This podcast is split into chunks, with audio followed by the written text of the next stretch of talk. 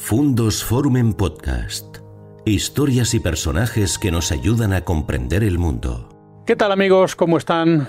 Me alegra mucho de saludarles en un nuevo encuentro en nuestro canal Fundos Forum, en este ciclo que estamos dedicando a acercarnos a los medios de comunicación de Castilla y León para conocer cuál es su coyuntura, para saber cuáles son sus inquietudes y sobre todo para chequear hasta qué punto están abordando los retos que el futuro digital nos depara en esta época en la que la transformación digital está siendo tan importante. Y hoy nos vamos a acercar a A3 Media Radio, en el grupo de comunicación de A3 Media con las emisoras de Onda Cero y de Europa FM, esta plataforma de comunicación en España que además dispone de Antena 3 Televisión, de la Sexta y que en su versión radiofónica pues eh, colabora con personajes de la categoría del nivel de Carlos Alsina o de Julia Otero. En Castilla y León, eh, Onda Cero y Europa FM están representadas en sus productos y hoy con su director regional, con Luis Cañón. Hola Luis, ¿qué tal? Hola Ignacio. Bienvenido a este encuentro en el que pretendemos chequear cuál es la situación en este momento de la radio, cuáles son las perspectivas de futuro y saber con este leonés de León de toda la vida que ha desarrollado su actividad radiofónica no solamente en Castilla y León, sino también en Andalucía y que, entre otras de sus etapas previas, ha sido director provincial de las emisoras de León y también de Salamanca y ahora director regional. Luis, la radio un medio pujante, tanto en su versión hablada como en su versión eh, musical, en un momento complicado como es este momento económicamente difícil. ¿Cuál es la salud de la radio en este momento? Bueno, tú lo has dicho, la radio mm, yo creo que está en uno de sus momentos, eh, vamos a decir, eh, muy interesante. ¿no? La salud yo creo que es bastante buena, yo creo. Eh, si te das cuenta, como tú has dicho, la radio siempre ha ido vinculada a distintos eventos y sobre todo a distintos momentos que la han marcado, ¿no? No nos olvidemos que la radio, cuando se crea, eh, la prensa intenta un poco boicotearla porque no la consideran lo suficientemente seria, lo suficientemente formal, ¿no? Como algo de entretenimiento y cuando empieza a dar noticias empiezan un poco ahí a poner las zancadillas.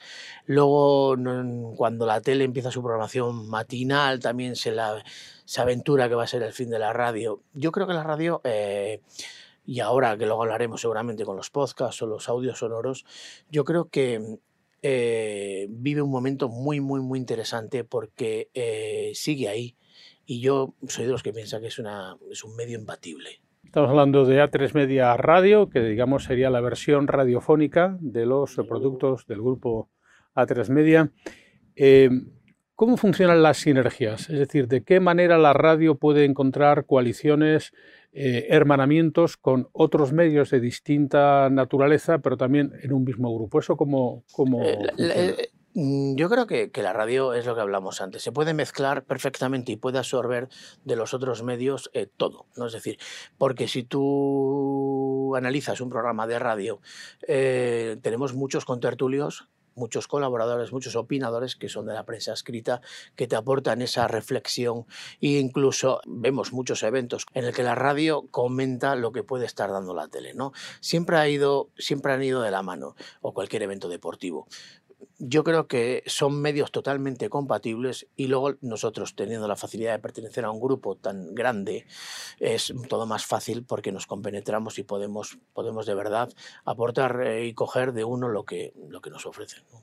Uno de los retos que nos hemos planteado con esta serie de encuentros sobre la comunicación en Castilla y León es conocer hasta qué punto eh, la comunicación local y regional está vigente, hasta qué punto es sostenible, en qué medida puede competir con los grandes programas nacionales. Ustedes también disponen de programación local y regional. ¿Cómo es en tamaño? ¿Cómo la tratan? ¿Tienen más o menos programación local que antes? ¿Están apostando por eso? ¿O son las grandes estrellas de la radio? Ustedes que, por ejemplo, son la radio que tuvieron a Luis del Olmo, eh, las estrellas son más relevantes en este caso. Claro. Eh, yo creo que la, radio local es fundamental. Siempre se ha dicho que la radio se, basa en dos pilares, que son la cercanía y la confianza. Y yo creo que esa cercanía y confianza también te la da, además de las estrellas, que son parte esencial, la información local. Nosotros en Onda Cero tenemos la suerte de ser de las emisoras eh, que mayor programación local y, regional tenemos. No nos olvidemos que también hay programación autonómica, ¿no? Importantísima. Pero la programación local es la base y nos estamos dando cuenta que al final eh, esa cercanía que le ofreces al oyente conjugada con las grandes estrellas es la fórmula perfecta. En tiempo y en duración también. O la radio cada vez tienen menos programas locales. Cada vez eh, eh, se tiende a menos locales. No es el caso de Onda Cero, que este año ha apostado por más presencia local. Es decir, nosotros entendemos que uno de nuestros servicios es la información local que nos aporta eh, y que es necesaria para que un oyente se sienta pleno junto con la fórmula nacional.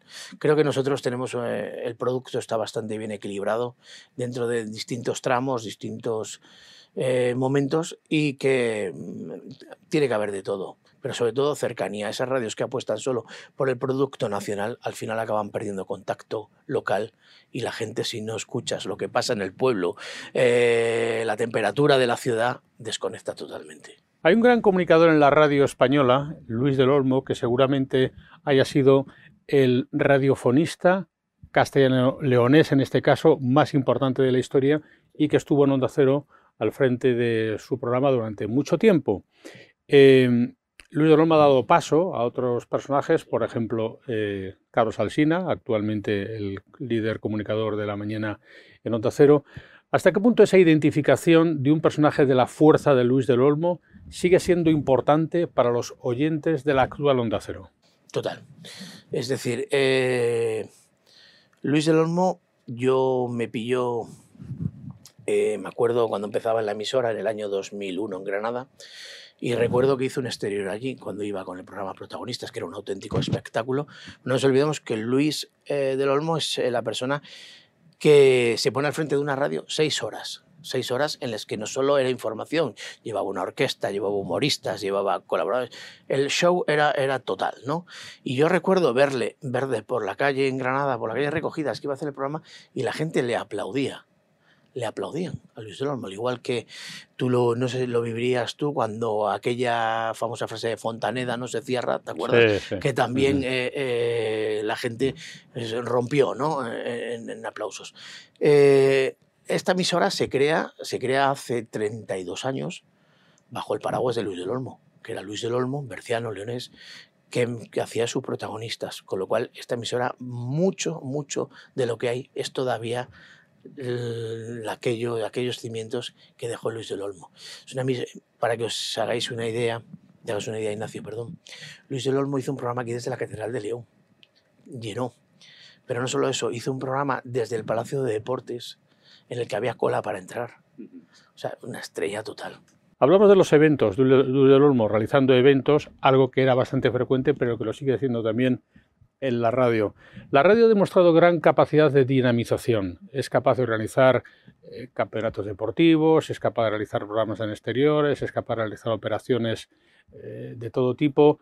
¿Cómo de importante para la explotación de la radio local, para quienes están viendo eh, tu intervención y se dan cuenta de hasta qué punto la radio es explotable o tiene en ese futuro medio plazo, ¿cómo de importantes son los eventos? Eh, muchas veces hasta nosotros nos sorprendemos de hasta dónde podemos llegar explotando la radio, ¿no? Porque hablábamos antes de Luis del Olmo con su famoso rally de clásicos, de protagonistas que iban por las ciudades y, triunfaba, ¿no? Le esperaba a la gente. Eh, luego se han pasado muchos eventos. Eh, campeonatos, como tú decías tú, de, desde fútbol sala hasta mm, concursos de baile, carteles de Semana Santa, eh, etcétera, ¿no? Eh, concursos de pinchos, todo, todo es posible porque, como nosotros decimos dentro de la radio, todo se puede comunicar y todo se puede transmitir. Es muy importante a la hora de, de la comunicación porque los anunciantes no se conforman solo con la cuña que había antes, con la típica la cuña, el típico anuncio de 20 segundos o la típica mención de un locutor. Ahora quieren algo más. Y ese algo más puede ser un concierto, patrocinar un concierto, puede ser patrocinar una gala de unos premios, etcétera, que luego eh, te das cuenta de que son eventos muy interesantes porque eh, creas un ambiente entre los anunciantes y la radio, un vínculo que para un futuro es muy, muy, muy importante. En A3 Media eh, eh, tienen ustedes un portal que es A3 Player, donde uno puede ver la televisión y también puede oír la radio. Es el mundo digital, producto de la transformación digital. ¿Esto es una oportunidad para la radio o es un problema para la radio convencional en el sentido de que puede haber gente que ya no escuche la radio en directo y la escuche grabada o que escuche más la radio por internet que la radio local? ¿Esto cómo lo está para mí, para mí me parece un plus. Yo soy de los que piensa que la radio eh, va acompañada de las nuevas tecnologías siempre y que estas nuevas tecnologías la ayudan, no la penalizan. Consumo de radio antes eh, solo era a través de un transistor, receptor de, de radio o incluso TDT, ¿no? Empezamos a través de internet. Pero es que ahora con un simple smartphone yo puedo poner ahora la emisora de mi pueblo y escuchar las noticias que ha habido por la mañana o el directo. ¿Qué te, qué te facilita el smartphone o las plataformas? Que sea más fácil acceder al, al contenido. Y, y, eso para mí es sobre todo la base, ¿no? De que antes tenías que tener un transistor o estar en el coche o o ir con, con, el receptor escuchando los partidos y ahora es que lo llevas encima, en cualquier momento, cuando quieras y donde quieras. Sería por lo tanto una mayores, no fagocita el sistema anterior de consumo, sino que es una aportación extra que garantizaría un poco el futuro de la radio. Eso es. ¿Y ahí qué papel juegan los podcasts? Porque incluso Ahora tienen ustedes un nuevo portal donde ya no aparecen los podcasts, sino que son relatos eh, sonoros. en los que se cuentan historias distintas a las de la radio. Claro. Eh, en, ese, en ese sentido, ¿qué papel tienen estos productos pregrabados que se pueden Yo consumir a la carta? Un papel, sobre todo, complementario para con la radio. Yo creo que eh, no penalizan a la radio, sino que es un complemento. Porque eh, estos relatos sonoros eh, son eso, relatos sonoros. Tienes que, eh, como si vas a disfrutar de una película o de una serie, tú escuchas esos, eh, esos episodios con un, en un momento de tu vida en el que estás eh, tranquilo, en el que tienes tiempo y tal. La radio sigue siendo el medio de, de escuchar las noticias mientras te duchas, cuando vas en el coche, cuando estás de fondo leyendo son dos conceptos yo, para mí, desde mi punto de vista, totalmente distintos. Y quizá es verdad que el podcast de radio sea, eh, aunque no sea exactamente eh, bien ¿no? Eh, denominado, aquello que se ha emitido, que tú puedes volver a escuchar, y los relatos es, es otro concepto más amplio, ¿no? que va desde documentales hasta una película, hasta un libro, etc. Entonces igual ya ha llegado un momento en que dejemos de hablar de la radio en sentido cerrado, sino de las radios plataforma de producción de distintos contenidos que se pueden consumir en directo o grabados esos mismos contenidos o contenidos distintos que producen los mismos que producen otros programas de la radio. Quizás esa multiplicidad hay que empezar a hablar ya de eso, ¿no? Puede ser, puede ser. ¿Y la radio musical? ¿Qué futuro le espera a la radio musical en un momento en que los jóvenes tienen cierta dificultad para incorporarse a los medios de comunicación clásicos, no solo la radio, también la prensa, etcétera? Eso es más incierto porque es verdad que siempre se ha dicho que los jóvenes acceden a, la radio principalmente a través de las emisoras musicales, escuchando música y luego ya, eh, pasado un tiempo, van a, los medios llamados eh, convencionales, ¿no? Pero claro, ahora hay plataformas que te ponen las canciones que tú quieres escuchar con un solo clic, te lo ofrecen de una manera más fácil, ya no tienes que estar esperando como antes a escuchar las canciones que, que, te programa alguien, ¿no? Ahora eso.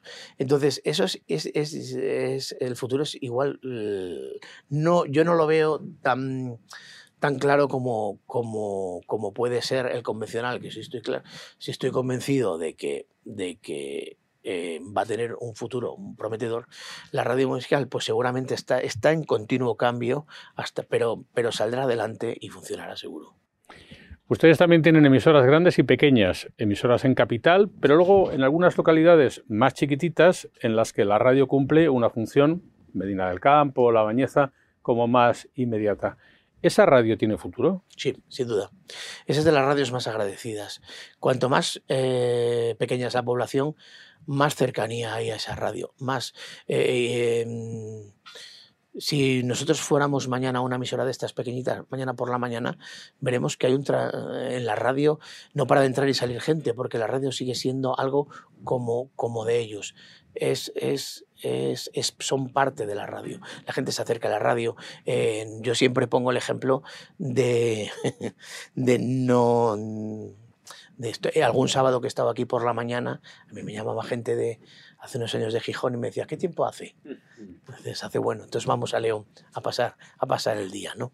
Eh, la radio, cuanto más pequeña es la población, más presencia, más cercanía y sobre todo participan más. Siempre nos preguntamos en estos encuentros que mantenemos con profesionales de la comunicación de Castilla y León hasta qué punto hay una viabilidad económica cierta hasta qué punto el cambio disruptivo que se está produciendo en el mundo puede afectar al modo como se obtienen los ingresos por parte de los medios de comunicación clásicos, en este caso los locales y los regionales.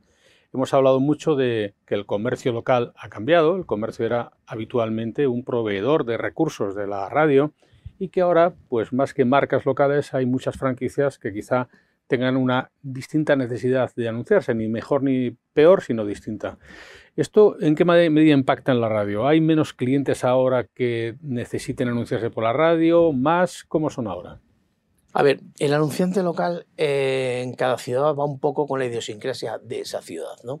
Es decir, no podemos comparar una ciudad eh, con otra porque la, yo, soy, yo creo que las características son totalmente distintas. Dicen los comerciantes que la llegada de las franquicias propicia que tú estés paseando por León o estés paseando por Valladolid o por Salamanca y al final todas las calles sean iguales, ¿no? porque tienen los mismos comercios con las mismas particularidades. Por suerte, todavía queda el pequeño comercio local el pequeño comercio, que es el que sí necesita de, la cuña local, del anuncio local, que sí necesita diferenciarse de otro para decirte que tiene unas gafas maravillosas o que ahora tiene una promoción de bufandas o que, o que tiene unos tejidos maravillosos para hacerte un traje en el que puedes. Y eso todavía, gracias a Dios, existe y todavía eh, las radios se nutren de ello. Ese es el negocio local y el principal de una emisora, porque no nos olvidemos que nosotros solo vivimos de los ingresos publicitarios, que son esos 20 segundos que escuchas cada, en cada corte publicitario, que te informa eso, de que una panadería abre a las 7 de la mañana o de que una señora tiene una peluquería y, no que no cierra a la hora de comer.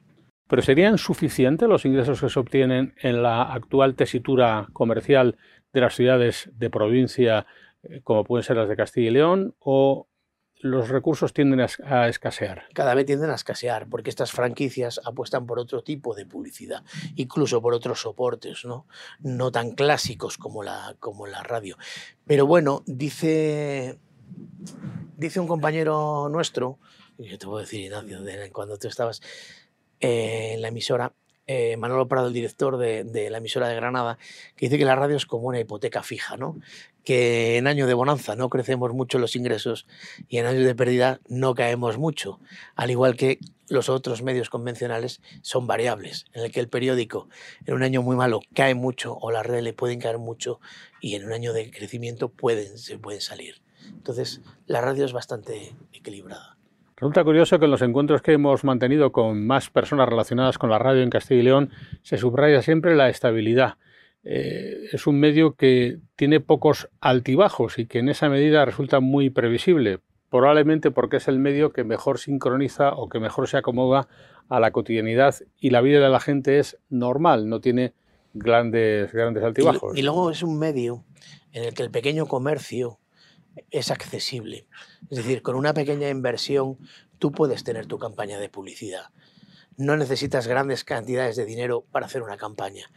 Y gracias a la radio, y preferentemente local, con poca inversión puedes tener una presencia en un medio que te puede que, se traduce en una campaña y puedes realizarla. Estamos hablando de la radio, del futuro de la radio, de la forma con que como la radio aborda el próximo siglo. La radio en España tiene un siglo aproximadamente y necesita saber cómo va a interpretar el siglo siguiente. Y en ese sentido, eh, hay veces que los oyentes o los espectadores, los lectores, piensan que el papel de las instituciones es más grande del que realmente es o que es muy grande, como que las instituciones y sus aportaciones comerciales son decisivas para la continuidad de los medios de comunicación locales. ¿Son tan importantes? Las, ¿La radio depende tanto de las contrataciones institucionales? La radio no depende tanto de las contrataciones institucionales. Son necesarias, son eh, bienvenidas y, y, se necesitan, pero no depende la viabilidad de una emisora de radio, no depende de la inversión publicitaria institucional. ¿Y cómo es ahora la participación de los oyentes? Antes lo sabíamos muy bien a través de los clubes de oyentes, a, través de llamadas telefónicas. ¿Ahora es tan o más frecuente que antes la participación de los oyentes? Sí, lo que pasa es que antes eh, se traducía a, través de, incluso cartas, ¿no? Que escribían a, los locutores, llamaban mucho. Lo que pasa que ahora se siguen comunicando, pero a través de otros canales. Ahora es muy fácil que nos escriban cada poco eh, a través de tweets, a través de mensajes de post en el Facebook e incluso de, mails, ¿no? Pero la participación sigue siendo total. Además, lo, tienes en el hecho de que eh, igual algún día por un problema técnico se nos ha ido la radio y llama a la gente para decir que se apagó la radio. Y dices, ya, ya lo sé, ya lo sé. que no se escucha en tal sitio. Entonces, todavía sigue, y sigue viniendo mucha gente a la emisora a preguntar por, por, por los programas y sobre todo te das cuenta de lo que es cuando traes un programa nacional de una estrella, como bien decías tú antes, lo haces en un teatro, en un auditorio y se llena aquello. Y hablan con el periodista de turno como si le conocieran de toda la vida. De toda la vida. Lo que decías tú de Luis del Olmo, le preguntaban, pues he estado por Ponferrada ayer, o, recuerdo el último programa que hizo José Ramón de la Morena aquí, un matrimonio que se acercó y le decían, estuvimos por Brunete, dijimos, a ver si está José Ramón, ¿no? Ves esa cercanía. Eso me da pie para hablar de la radio deportiva. ¿En qué medida la radio deportiva sigue vigente u otros medios le han tomado el relevo? Antes la radio deportiva era prácticamente la estrella de la noche. Ahora ha surgido también la televisión deportiva por la noche y los medios digitales. ¿En ese sentido la radio ha perdido un poco del territorio que tenía? Puede ser, pero yo creo que todavía sigue teniendo eh, un un gran un filón de oyentes. Eh, evidentemente ya no vemos paseando los domingos a, aquellos señores que iban con el transistor, ¿verdad? Escuchando los partidos agarrado de, la, mujer, ¿no? Eh, ahora sigue, es otro tipo de radio, la gente la sigue escuchando, pero lo tenemos en estos últimos partidos. Las televisiones conectan con las cabinas radiofónicas para preguntar y para ver cómo, mm, cómo radian el gol. O sea, la radio sigue, sigue, sigue estando ahí. Tenemos que terminar, pero quizá para el final he dejado lo más importante. Em, hablando, como estamos hablando, acerca de qué papel le cumple, qué papel desempeña los productos locales y regionales en el medio plazo. ¿Será posible en Castilla y León mantener las emisiones regionales o vamos a una región cada vez más provincializada en que puede que llegue un momento en que lo que ocurre en, eh, perdón, en, Zamora ya no interesa en Burgos y lo que ocurre en Ávila ya no interesa en León? Yo creo que, sí interesa. Yo creo que sí interesa. El tema, la cuestión es encontrar la fórmula eh, perfecta para que eso no aburra o no, te desenganche. Pero eh, sí, sí interesa. un informativo autonómico si interesa, porque necesitas esa información, igual que los periódicos tienen sus páginas, sus páginas de la comunidad. Yo creo que sí interesa. Otra cosa es encontrar esa fórmula en la que la gente no sienta rechazo, no sienta eh, no, desconecte tan fácilmente. Pero esa fórmula regional existe y nosotros la tenemos desde hace tiempo con los boletines informativos que eh, en zonas como León o en Salamanca o en Zamora, por decir de alguna manera más sensibles, eh, se siguen escuchando y la gente sigue participando. Pues aquí tenemos que terminar. La verdad es que hemos chequeado de un modo eh, exhaustivo hasta qué punto A3 Media Radio confía, que parece que es mucho, en el futuro a efectos locales, regionales y provinciales. No se nos olvide la importancia de las provincias en el medio radiofónico. Y por otro lado, eh, también creo que es muy significativo constatar cómo el negocio sigue teniendo vigencia, porque muchas veces se dice que falta la publicidad, pero sí sabemos que al final los anunciantes necesitan medios de proximidad, medios cercanos, medios tan fáciles. Porque claro, la radio muchas veces hemos hablado, eh, el que venga con ganas de anunciarse de un momento para otro lo puede hacer. a las 12 de la mañana tú puedes tener una necesidad de comunicación y a las 12 y media anunciarte, ¿no? Así de rápido. Así de rápido. y, eso le da a la radio una velocidad que otros medios no tienen. Le da una velocidad y le da una frescura, porque la radio y, te permite eh, no solo eso, sino que a lo largo del día enviar distintos mensajes. No el mismo mensaje, sino la facilidad de cambiar, cambiar el mensaje.